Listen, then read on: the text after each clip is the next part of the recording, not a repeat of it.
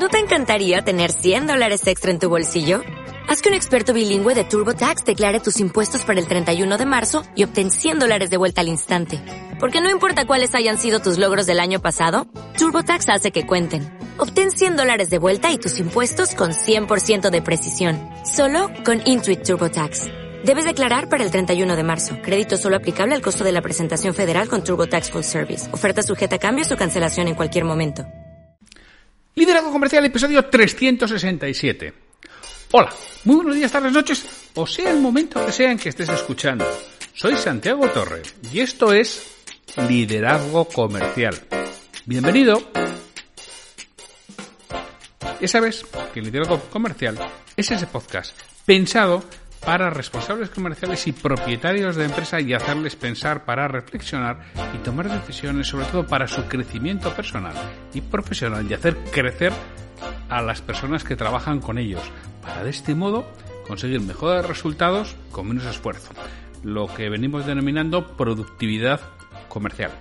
Y que yo os puedo ayudar con mentoría para vosotros a haceros crecer en determinados aspectos, aquellos en los que entendáis que os pueden ayudar a ser mejores profesionales o con formación de calidad para tu equipo de ventas. Y que me puedes encontrar para cualquier pregunta, duda, consulta en www.santiagotorre.com barra contactar. Y desde ahí, oye, lo que consideres. Hoy es el martes 25 de febrero de 2020. Los martes es el día de las historias. A veces tenemos historias de otros, a veces historias inventadas, de, de, todo un poco, pero siempre intento ligar lo que cuento con, oye, ¿y esto en tu día a día qué? ¿Cómo puedes sacarle rendimiento? ¿Cómo puedes sacarle partido? ¿Cómo te puede ayudar a implementar algo? Y a veces hay lo que llamo historias del abuelo, del abuelo cebolleta, las AC que son cosas que me han pasado a mí, que bueno, a veces tienen gracia y otras menos. Ya con el tiempo casi todo tiene gracia, ¿eh? pero cuando te pasa, pues, pues a veces lo, lo, pasas mal. Bueno, pues hoy voy a contar una, una hack de hace muchos años y cómo lo podemos implementar en, en nuestro día a día. Estoy hablando, esto tenía que ser el año 90. ¿Por qué tenía que ser el año 90? yo, eh, a principios del año 90, me fui, a finales del 89, me fui a vivir a, Madrid. Y lo sé porque la anécdota que voy a contar precisamente es eso. Yo todavía estaba viviendo solo. Me casé en enero del 91, luego todavía estaba soltero. Yo en aquella época vendía vasos de, de plástico y vasos de papel y cartón. Y era lo que, lo que hacía yo. Estaba ubicado en Madrid.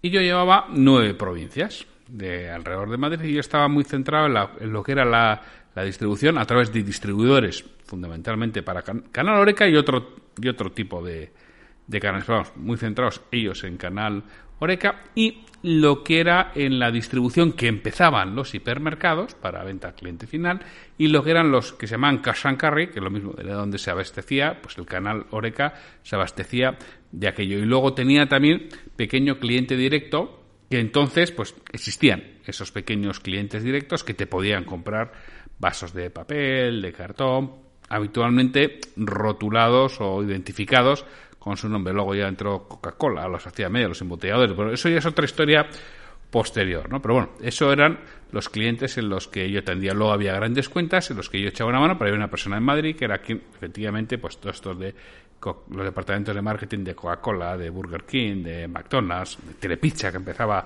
por aquel entonces, era a quienes atendían y yo le echaba una mano. Porque a veces tenía que estar en dos sitios en, el mismo sitio y Plácido, que se llamaba aquella persona, tenía muchos dones, pero el de la ubicuidad no se lo habían concedido, con lo cual pues había que estar en dos sitios a la vez, pues él iba a uno y yo iba a otro. Bueno, bueno, lo que iba yo, yo me dedicaba mucho a viajar. Y además, como digo, yo vivía en Madrid, estaba soltero, y yo me iba todos los fines de semana a Bilbao. Yo hacía, bueno, o sea, entre 1.500 y 2.000 kilómetros a la semana en mi coche, en mi, mi Core.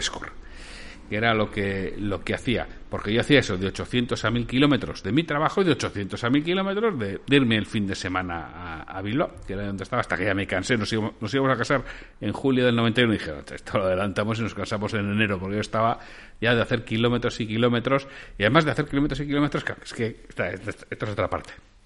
Entonces, en aquel entonces, la gasolina se pagaba en efectivo, en pesetas. No se podía pagar con tarjeta. Lo de pagar con la tarjeta de la gasolina empezó algunos años después, yo creo que en 92, 93, 94. Pero en aquel entonces no se podía. Y la explicación era muy sencilla. Ahora algunos se quejan. Se quejan de lo que les cobra PayPal, ¿no? Por ejemplo, por pagar en online.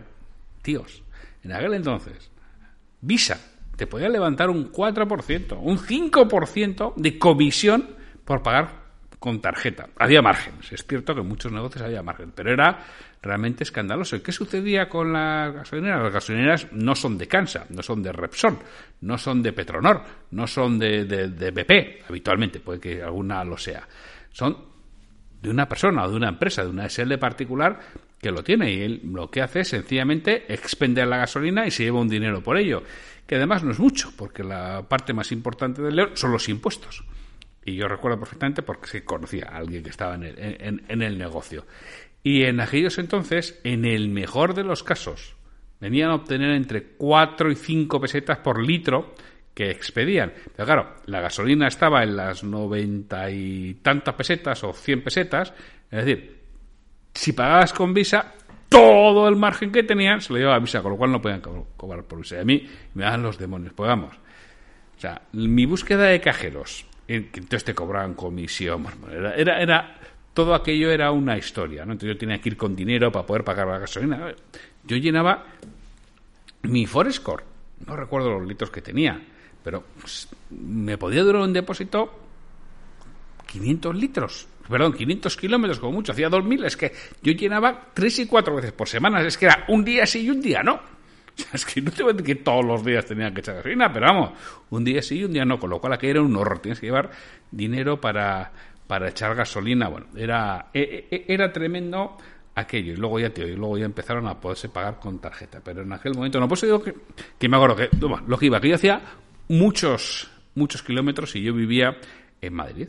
Entonces, yo salía, habitualmente los lunes solía estar en, en Madrid y hacía gestiones allí y ya los martes ya salía de, ruta. Dependía de las semanas, porque yo tenía una ruta que era la ruta de, de Valladolid, otra ruta que era la ruta de, de, Salamanca, que las iba alternando, y luego lo que era la zona de, de abajo, lo que es Toledo, claro, Toledo se distinguía entre Toledo capital y Toledo de la Reina, que esos habitualmente lo iba o volvía en el día, no me quedaba a dormir. Alguna vez me podía quedar en Talavera, pero habitualmente no me quedaba a dormir. Pero así cuando iba en la ruta de Valladolid que hacía Segovia y en la ruta de Salamanca que hacía Ávila.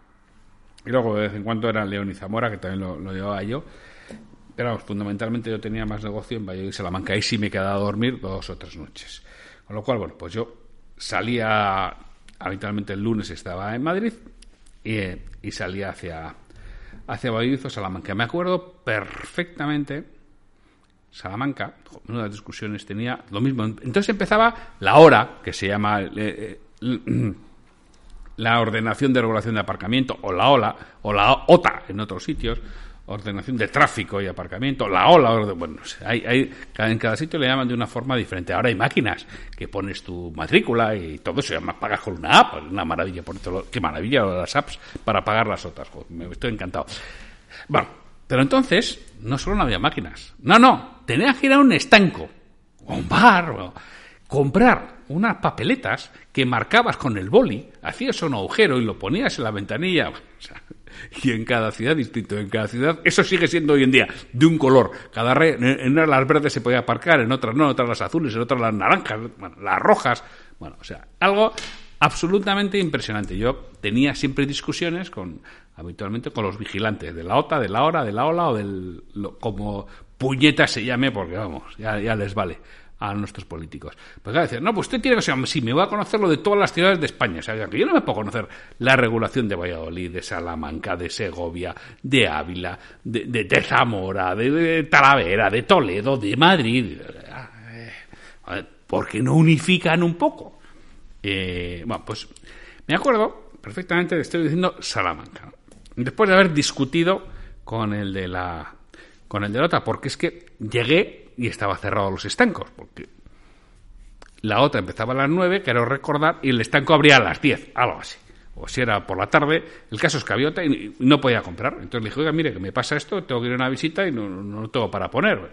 Ah, no, pues tiene usted que poner. Oiga, pero ¿cómo voy a poner? Sí, bueno, pues total, discusión con él que tenía que poner, pero no podía comprar. Pues tenía usted que haber tenido comprado. Sí, hombre, sí, voy a tener yo aquí. Vamos, parece que tráfico con, con papeletas de estas, de todas las ciudades que puedo llevar, porque a usted se les ocurre hacer esta, estas genialidades. pues después de, discutir con él, al final pues me dice que no sé qué bar me, lo venden. Bueno, digo que por lo menos no me multe, que me deje los 10 minutos un cuarto de hora. Todo esto Betty busca cambios. Total, que voy al bar vuelvo, pongo mi, boletín, que además él no sabía qué marcar, en otros que había que agujerear, o sea, no era tan sencillo, porque en unos agujereaba con el boli, en otros hacíase una cruz. Bueno, no, no, no, no, no, no voy a decir nada, porque si no, igual me pongo a insultar, que lo estoy recordando desde hace ya 30 años y, todavía me, me, entran escalofríos. Total, yo vuelvo, lo pongo, lo pongo en el parabrisas, que se ponía en el parabrisas, cierro y según cierro el coche, me voy a meter la llave al bolsillo y se me cae al suelo. Se cae al suelo y empieza a botar. Clon, clon, clon, clon. Alcantarilla. Había una alcantarilla. Es estas alcantarillas tan monas, de rayas así, de franjas de, de, metal de, metal con agujeros en el, medio. Hace la llave. Clon, clon, clon. Dicen que cuando vas a morir, o sea, así, te pasa como un flash toda tu vida, ¿no? Pues en esos momentos, no sé, en el segundo que pudo ser aquello, en los dos segundos que pudo ser los tres botes que dio la llave hasta llegar al alcantarilla, pasaron por, por mente clarísimamente dónde tenía yo la llave guardada, la otra del coche, que por supuesto no la llevaba encima. Y la tenía en mi casa de Madrid. no la podía tener en mi casa de Bilbao, que alguien podía hacer algo. No, en mi casa de Madrid que vivía solo y el único que tenía llaves era yo. Bueno, no sé, es posible que el cajero, que el casero pudiera tener, no tengo ni idea. Pero el único que tenía era yo, porque no tenía ni la que entonces era, mi novia no tenía, solamente tenía yo llaves de casa. Estaba viendo la, llave a la alcantarilla, yo sin llaves, y decía, joder. La leche, la leche. Volver a discutir con el tío de la otra para contarle que se me ha caído la llave a la alcantarilla, que no me multe, que me tengo que ir, coger un tren o un autobús, irme a mi casa, volver. indescriptible. Pues debí pillar a Murphy empanado, atontado. Total, aunque no os lo creáis, palabrita del niño Jesús, la llave se quedó encima de la alcantarilla, no se fue para adentro. Yo la estaba viendo y estaba diciendo que no se caiga, que no se caiga, que nadie venga y puje algo y que se caiga. Te vas acercando, también yo con cuidado de no con, no con demasiadas ganas para echarla para abajo. Oye, la recuperé y no cayó adentro la llave. Y pude seguir con mi vida normal. Pero en esos momentos, o sea, esos momentos, esos dos segundos, ese segundo, esos dos segundos de que ves que la llave va botando, que se va a la alcantarilla, vamos, inenarrable, indescriptible, no, no se puede expresar con palabras ese, ese sentimiento y todo lo que se te pasa por la cabeza. Bueno, gracias a aquello ya me quedó clarísimo, entonces hice dos copias de llave. Una, la llevaba siempre en el coche, en la guantera. Es que alguna vez, bueno, pues me lo roban, me la han robado, tío, o sea, pero yo a mí... Y si total está dentro, bueno, ya, pues rompo un cristal y, digo que me la han roto, ya me pagará el seguro, pero yo tengo la llave dentro. Y llevaba otra, bueno, pues un maletín que solía llevar yo, llevaba siempre ahí una... Lo mismo, este, bueno, pues estaba sin identificar, porque no son llaves como las de ahora, que son inteligentes, eran llaves mi Score tenía cierre centralizado. Sí, tenía cierre centralizado para nada más, o sea, pero eran llaves que no tenían nada electrónico, era una llave, sin más. Con lo cual, y lo podías hacer en cualquier sitio, no, hacía falta, no hacía falta ir a la casa. Yo sí que hice dos, dos copias de llave y de tal forma que ya, ya lo tenía desde entonces siempre era una las cosas que comprobaba que llevaba llaves, sobre todo cuando vivía solo y no tenía ninguna posibilidad. Porque si hubiera vivido mujer en Madrid, pues no sé, algo, aunque hubiera sido venir ella, yo qué sé, algo hubiera podido hacer. Pero estando yo solo, hubiera sido ya ya, ya pensé, y solo llevo el coche. Si va con llave las llaves de casa, ya me veo, vivía en un séptimo, creo recordar, me veo entrando en el séptimo escalando desde, desde el suelo para poder entrar en mi casa en una ventana y romper una ventana de casa. Bueno, tremendo el, el asunto. ¿A cuenta de qué viene todo esto? A cuenta de la importancia de tener planes de contingencia. que muchas veces no tenemos en nuestra empresa, en nuestro trabajo, en nuestro negocio, en nuestro equipo. Los planes de contingente son aquellos precisamente cómo afrontar los imprevistos o los hechos inesperados que muchas veces sabemos que va a suceder, no sabemos cuándo. Y realmente confiamos mucho en el Dios proveerá. Ya veremos cómo se va a suceder. ¡Ah, si pasa ya! Ya, ya, ya, ya, ya, ya, ya, ya, ya haremos si pasa. No, no, si pasa ya, ya, ya, ya, ya haremos, no. Te puedes quedar en Salamanca con la llave en la alcantarilla y la has liado. O sea, la has montado estupenda allí. Y dices, ¿pero planes de contingencia de qué? Bueno, pues es posible que tengas algunos clientes que sean especiales por su importancia, importancia económica en cuanto a ventas, importancia en cuanto a imagen, importancia en cuanto a relación con ellos. Bueno, pues tienes que tener un plan de contingencia. ¿Qué pasa si? ¿Qué sucedería si, oye, si meto las patas, si fallo en un pedido, si la lío parda con el cliente, si cambian al jefe de compras, si cambian al director general, si esa empresa la compran otros? Todo esto tienes que tenerlo medianamente pensado, porque si sucede, tú tienes dos, alternativas. Lo haces en ese momento con toda la presión de la circunstancia y con tu adrenalina fluyendo por tus venas que no te deja pensar con claridad, o lo tienes pensado de antemano. Y por lo menos tendrás una orientación sobre cómo moverte y por dónde empezar. Tienes que tener planes de contingencia exactamente frente a productos, además de frente a clientes frente a productos. Es otra de las cosas que tienes que trabajar y tener clarísimo si este producto me falla, si no tengo, si el proveedor deja de, de suministrarme esa materia prima, si resulta que hay un cambio de norma y no me lo permite. Tengo que tener planes de contingencia. Yo recuerdo hace muchos años con, un cliente, esto era una agencia de, transportes, en la que yo le comentaba, bueno, pues si tenía identificado en ellos en específicos eh, eran transporte, bueno, tenían transporte también local y nacional, pero, ellos eran bastante específicos en transporte internacional. Yo le decía si tenían identificados clientes claves, que lo gustaría tener, ¿sí? y además yo le decía si tenían identificados los principales clientes de su competencia. No tenían mucha competencia, tenían cinco o seis empresas de competencia, si los tenían identificados, sobre todo de aquella que estaba mal. Y me acuerdo perfectamente las palabras del ofendido. Yo sí, pero yo a mi competencia no voy a ir a cerrarla. Digo, no, no.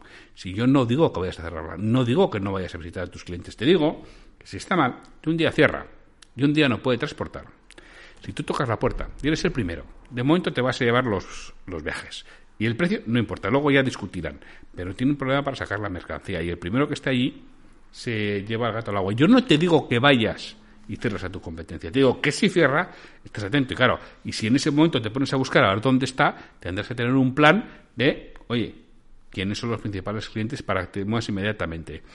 Aquello me dijo que no, que no le parecía. Pero ya sabes que los procesos que yo trabajo con los dueños de empresa duran una temporada. Y al final me acabo diciendo, oye, eso no me parece ninguna tontería. Porque es que hay uno de la competencia que yo lo veo, lo veo tocadito. Bueno, hicimos y efectivamente identificó seis o siete clientes a los que él podría ir si un buen día este hombre no podía arrancar camiones. ¿Cómo sucedió? Un buen día no podía arrancar camiones y él estuvo en esos seis, siete clientes, no sé si es el primero, pero el primero o el segundo. Y de ahí cogió varios clientes. Le hizo un gran favor a aquellos clientes y se los acabó quedando si no hubiera hecho este plan pues no hubiera podido moverse, que es otra de las cosas importantes y que yo muchas veces digo, tiene identificado a esos clientes, tiene identificado quién es quién. ¿Por qué? Porque a veces incluso en tu zona, si eres vendedor, los momentos en los que puede cambiar alguien es en los momentos en los que hay un cambio de vendedor de la competencia. ¿Por qué? Porque se jubile, porque se vaya de empresa, porque esté enfermo, porque que yo no te digo que tú vayas y lo remates, pero lo que te digo es, muchas veces yo compro y a esa empresa no le compraría, pero como tengo afinidad con el vendedor que viene, lo mantengo. Ahora, el día que no esté el vendedor, jo, realmente utilizo para cambiar. Entonces, tú tienes que estar al día, tienes que saber todo ese tipo de cosas, esos planes de contingencia, de tal forma que si un día ese vendedor deja la empresa, es un, día ese vendedor cambia de trabajo, un día ese vendedor, son los momentos en los que tienes que ir, pero a toda pastilla, a toda leche, porque el primero que llega es el que tiene muchas más probabilidades de llevarse el pedido y llevarse el cliente. Y estas cosas muchas veces se nos olvidan. Entonces, asimismo, tienes que hacer un plan de contingencia sobre tus personas clave. Tienes que hacer un plan de contingencia sobre tus proveedores claves si estás al frente de eres el propietario del negocio. Y hacer un plan de contingencia no significa detallado, exhaustivo, sino tener una cierta orientación. Tenerlo apuntado. ¿Cómo vas a reaccionar si un día alguien clave de tu empresa viene y te dice, jefe, 15 días de preaviso, que es lo que marca la ley, y me voy? ¿Qué vas a hacer? ¿Improvisar en ese momento o tienes claro que le vas a decir, que le vas a proponer, que le vas a preguntar?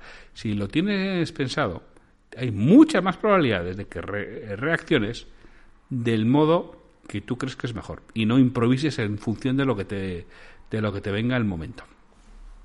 Entonces, bueno, esta historia que ya como siempre me enrollo, esta historia del abuelo cebolleta de las llaves de mi coche allí en Salamanca, nos sirve para enlazar con los planes de contingencia. Algo muy importante que a veces se nos olvidan. Y oye, que es una mañana, ¿eh? que no es más. Y no te puedes imaginar la que te libra el tener eso previsto o pensado. Pues solo me queda deciros muchísimas gracias por estar ahí. Recordaros, liderarivender.com. Suscribiros, suscribiros a, al nuevo portal, que va a merecer la pena, que en breve estará funcionando. Vamos a echarle dos, tres semanas y estará funcionando. Eh, solo me queda deciros que, bueno, que mañana miércoles. En esta ocasión no tenemos una entrevista porque quiero trabajar sobre un monográfico que me ha pedido uno de, vosotros. Así que mañana habrá un monográfico al efecto de una de las peticiones de, de un escuchante.